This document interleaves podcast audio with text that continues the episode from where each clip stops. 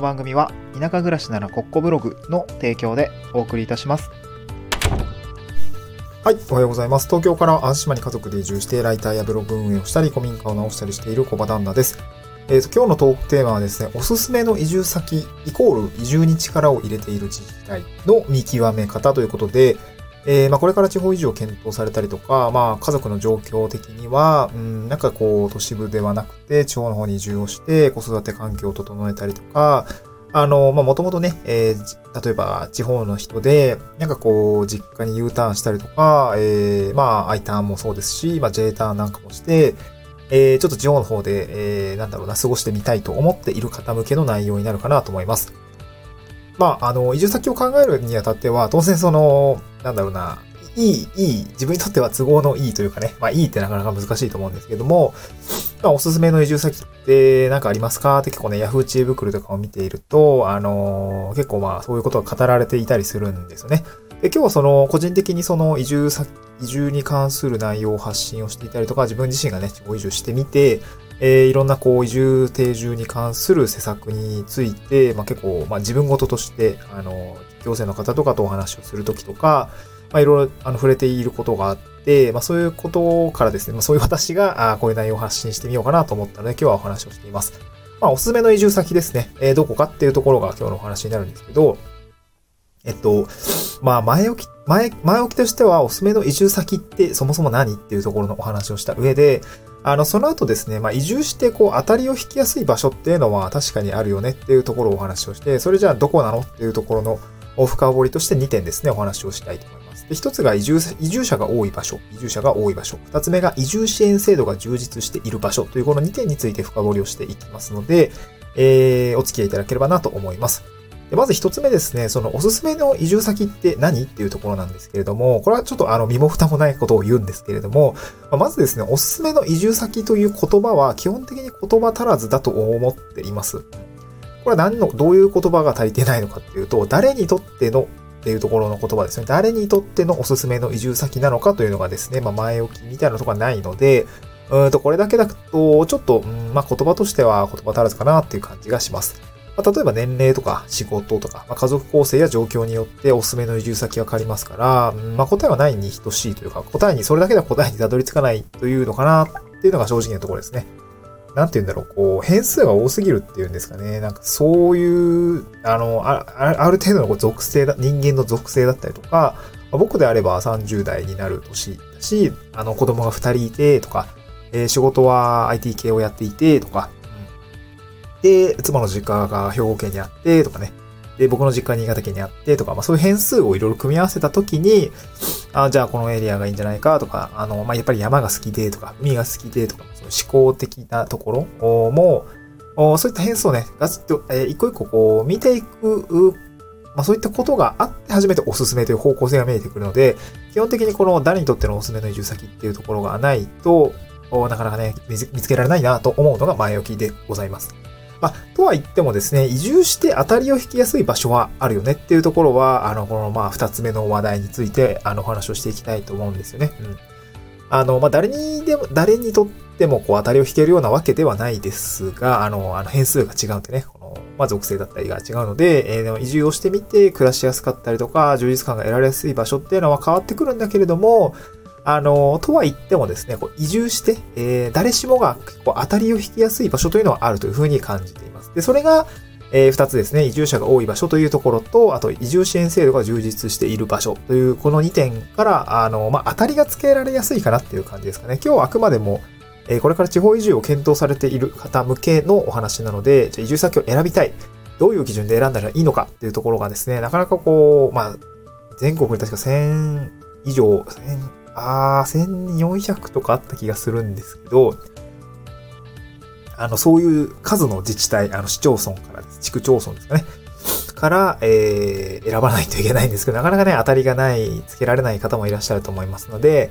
あの、まあ、一つのね、切り口にしてもらえればいいかなと思います。で、一つ目が移住者が多い場所ですね。移住者が多い場所。こちら、あーですね、先人たちがま多く移住している場所というのは、まあ、移住者が多い理由があります。移住者が多い場所にはその理由があるということですね。それは、まあ、あの、結構自治体によって異なります。まあ、それはね、どういう人が移住しているのかっていうところを見れば、あの、なんとなくこう紐解けるとか、紐解けるとは思うんですけど、まあ、例えば子育てがしやすいとか、あ環境がいいとか、えー、助成金があるとかね、まあ、そういう理由が紐解いていけば見えていけると思いますね。まあ、子育て世帯、まあ、そもそもこう移住に関心がある層ってのは割とこう30代とかあで、まあ、子育て世帯とかね、あとは50代、60とかかな。まあ、その、子供が巣立って第二のキャリアを新しい場所で、みたいなパターンがあったりとかするので、なんか大きな病院があったりとか、まあ、かんえー、健康的な部分、なんなんだろう。そういう要件がね、あと、まあ、持病持ちの人はなんか特殊なこの病院が、大きな病院があるところとかね。うん。まあ、まあ、あまりこう田舎好きないところみたいな、まあ、そういうところは要件があって、あの、決まっていくと思うんですけど、まあ、一つその、まあ、移住者が多いという場所ですかね、全国1000以上の自治体がある中で、まあ、当たりをつけるとすれば、移住者が多い場所っていうのがやっぱりいいのかなと思います。その先輩移住者がいることによってですね、この情報量が多くて、その地域情報が充実していると思います。結構、例えばそうだな、こう移住に関するイベントが多かったりとか、えー、っと、実際先輩移住者として、こう、は、話しやすい、なんていうんですかね、こう、見つけて話に、話して、こう、情報取りに行きやすい。たくさんいれば、あの、なんかわかんないですけど、全然話変わるかもしれないですけど、なんか、あの、日本大学かな？東京に日大ってあるじゃないですか、マンモス校の。で、なんかその大学、僕も日大なんですみたいな人のなんか会話、なんか僕頭の中で結構こびりついていて、あの、東京で日大生めっちゃいるな、みたいな。それはマンモス校だからみたいなとこだと思うんですよね。多分なんとなくなんですけど、なんかそう、会社の飲み会とかでなんかこう、先輩こう話、話するとき、あ、あれ、あの、彼僕の後輩だよ、日大だよ、みたいな。日大のやつめっちゃおるやんけ、みたいな。そ、そんな感じなん、わかんないですけど、あの、まあ、例えば僕が目につくのは長野県のに移住している人は非常に多いかなと思いますね、長野県。やっぱ長野県魅力的だったりとか、東京に近かったりとか、えー、環境が良かったりとか、山とかね。まあ、海はないけれども、山の自然が良かったりとか、あと移住情報が充実していたりとかするので、まあ、そういう地域ってのはやっぱりこう、まあ、情報量が多いので、まあ、情報量が多い、わかりやすいとですね、やっぱりその選びやすいっていうところに近づくかなと思います。まあ、その情報量が多いので、まあ、あなたとその地域、まあ、長野県、例えば長野県ですけども、まあ、ミスマッチに気づきやすいですよね。えー、情報量が多いということで、なんか、うん、自分とは違うなとか、あ、でも自分とは合いそうだってなったら、えー、結構角度は高まると思うんですよね。うんまあ、なんか、あとは許容範囲を正しく見極め、見定められると言ってもいいかもしれません。これぐらいの、えー、感じだったら、いや、大丈夫だとかね。うん、結構その、これこれこうだからあ移住したいっていうことも大事なんだけれども、これこれこれぐらいだったら移住しても大丈夫だみたいな方が多分、あのー、結構重要だったりすると思うんですね。すげえ魅力的な、例えば、沖縄にしましょうか。えー、あー、また違うな、変数が足りないな。えー、なんだろう。まあ、例えば、A, A 県、A 県ですね。A 県、えー、県にめちゃくちゃ魅力的な、こう、綺麗な海があったりする。沖縄やんけみたいな腰ですけど、あ例えば海が綺麗で、あの、観光に、場所に近くて、すごい素敵な街なんだけど、えー、っと、東京でも仕事をやってるから、東京で、に帰りやすい場所じゃないと厳しいっていうことに多分なると思うんですよ。それはなんか、こんだけすごいから移住するって決めるというよりも、そしたらまた、例えば N 県ですね。えー、N、N、N の県って、長野県やんけみたいな 形になるかなと思うんですけど、まあ、その、海、海はないんだけれども、あの、東京に近い、これくらいの2時間ぐらいで新幹線だったら行ける、みたいな。これくらいの距離だったら、あ移住してもいいかなって多分きっと思えると思うんです。これはなんか一つ、まあ別に長野県がね、すごく、海がないからダメだって言ってるわけではなくて、まあむしろね、あの、アルプアルプスとかあるから、あのーいい場所で、ちょ、あんまり長野行ってないな 情報量少ないんですけど、あの、東京からね、えー、2時間ぐらいで行けるから、仕事もしやすいし、行きやすいし、みたいな。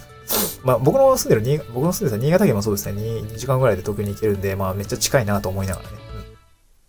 うん。新潟もいいと思いますね。雪がちょっとあれですけどね。ま、だから、そういう感じで、これは、これぐらいだったら大丈夫かみたいなところ、あの、許容範囲をね、正しく見極めることができるので、えー、まあ、あんまり大外れするということが少ないのかもしれないですね。まあ、こういった理由でですね、こう先輩移住者っていうのが多い場所というのは、まあ、そういう意味で、えー、次の移住者にとっての、とってはですね、えー、まあ、なんか移住交差として有力になりやすいのかなと思います。情報量が多いという意味合いで。で、もう一つ、こちらは結構今日は本題なんですけど、その移住支援制度が充実している場所というのも、やっぱりその移住者への支援が手手厚い場所。まあ、今回、まあ、例えば主語が、えー、私が移住したい人だったとすれば、やっぱシンプルにこう、えー情報発信されている量が多かったり、地域情報が充実していたりですね、こう移住者に対するこう人的、金銭的な、えー金銭的な支援っていうのが、あ手厚いとですね、すごくいいですよね。うん、なんて言うんだろうな。こう、まあ、僕の場合は淡島に移住してきたんですけど、なんか僕のためだけに、えーっと、まあ、オーダーメイドツアーをね、組んでくれたりしたんです、一泊二日で、そう。おまあ、淡路島全体で考えていたので、最初は。例えば、最初、洲本市を見て、えー南淡路市を見て、次じゃあ淡路市も見て、みたいな感じで、いろいろこう、あの、で、どこどこ誰だ、誰それと会いたいみたいなね、こう、自分と境遇が似ている人と会いたいみたいなことを全部アテンドしてくれたんですね。これですごく、やっぱ、あいいことだと思いますね。あの、で、なんか、地元の人と一緒にね、その街を歩くというのは、すごく情報量が多く集められることにつながりますのが、すごくいいかなと思います。まあ、それ、まあ、あのまあ、そういうね、手厚い事例っていうのが、結構あったりするんですね。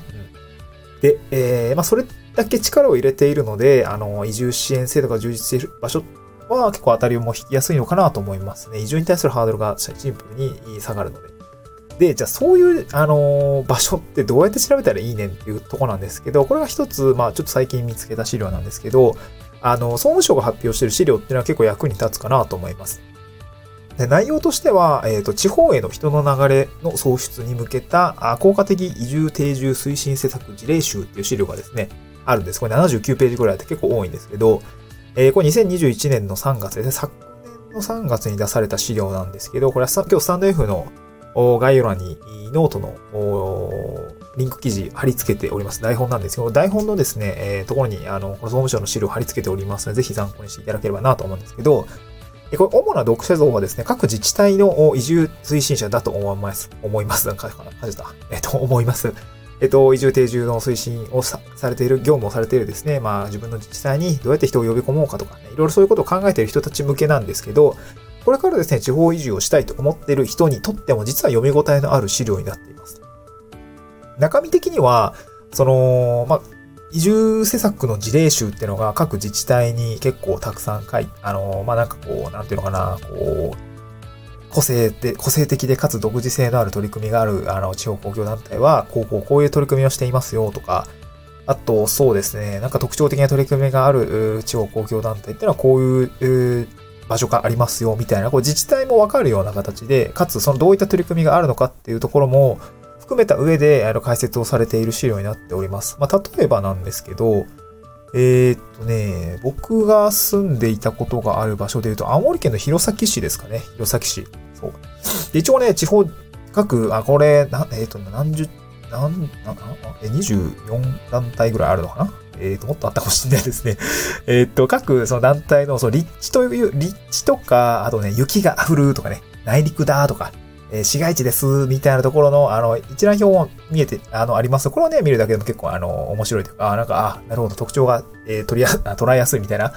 感じがあったりするんですね。うん人口の規模とかも一緒にね、えーえー例えば5万人以下の小規模な自治体ですとか、えー人口15万人以上の大規模な自治体ですみたいな、こう、いうところが分かったりしますので、こういうところもね、すごく参考になるかなと思うんですね。すごくね、えーなんかプロ、えーなんか自治体のプロフィール表みたいな感じになっていて、すごく見やすいんですね。で、えー僕が住んでいたことのある青森県弘前市というのは、まあ、どういう場所なのかっていうところ、ちょっと弘前の、あのー 紹介をするんですけど、まあ、場所はね、あまず東北ですと青森県にあって、立地の特性としては、あの、市街地で雪が降ります。で、内陸ですね。で人口の規模としては17万人ぐらいいるので、結構比較的大規模です。まあ、青森の県内で言うと、まあ、第2、第2都市ですかね。青森市が一番なので、多分。で、えー時間的な距離合いとしては、これ多分東京からの距離だと思うんですけど、あ、これ違うな、4時間って書いてるな。どこあ、ごめんなさい。これちょっとあんま詳しく読んでないからあれなんだけど。で、まあ、移住定住施策の取り組み体制とか、あと、なんだろうな、まあ、どういうことをやってるのかっていうとですね、まあ、あの、弘前はですね、実は東京にですね、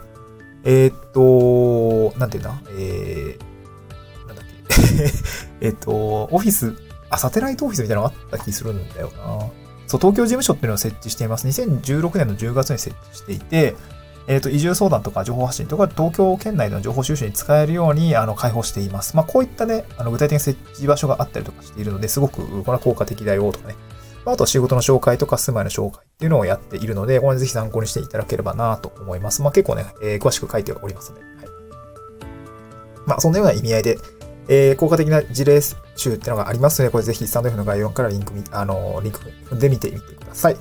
まあ今日は、あのーまあそれ以外にもですね、自分のブログなんですけど、移住先の決め方、今すぐ使える地域を選ぶ絞り5つの軸というようなブログを、ああのーリンク記事に貼り付けております。こちらもね、ぜひ参考にしてみてください。また次回の収録でお会いしましょう。バイバイ。